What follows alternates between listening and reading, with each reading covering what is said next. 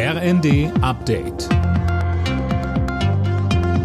Stündlich neu. Auf den Punkt informiert.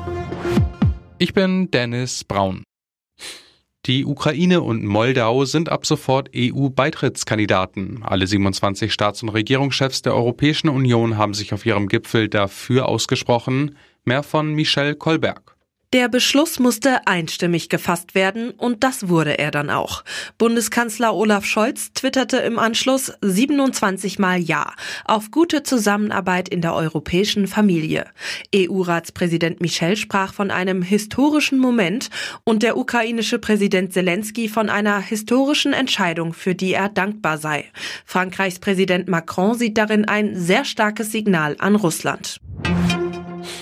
Der Bundestag berät heute in erster Lesung über die Neuregelung der Sterbehilfe.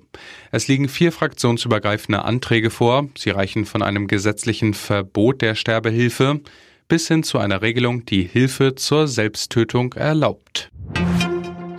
Die von der Bundesregierung ausgerufene Alarmstufe Gas sehen Verbraucherschützer mit Sorge.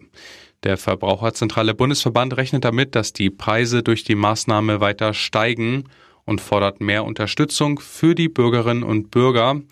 Wirtschaftsminister Habeck hofft dagegen auf mehr Unterstützung von den Bürgerinnen und Bürgern. Er sagte im ZDF, Sagen wir mal, es gelingt jedem Haushalt oder den allermeisten 10% Energie zu sparen, dann macht es einen Unterschied. Und es ist ja kein Spaß, den wir hier haben, sondern es ist eine ernste gesellschaftspolitische Situation. Und wenn wir da uns nicht gegenseitig helfen, kommen wir da nicht durch. Und wenn da jemand sagt, ich helfe nur, wenn ich nochmal 50 Euro kriege, würde ich sagen, die kriegst du nicht, Alter. In NRW beginnen heute die Sommerferien. Der ADAC erwartet am Nachmittag die ersten Urlaubsstaus auf den Autobahnen und rät Autobahnfahrten gut zu planen. So sollte man sich zum Beispiel vor der Abfahrt online informieren, wie voll es auf den Straßen ist. Alle Nachrichten auf rnd.de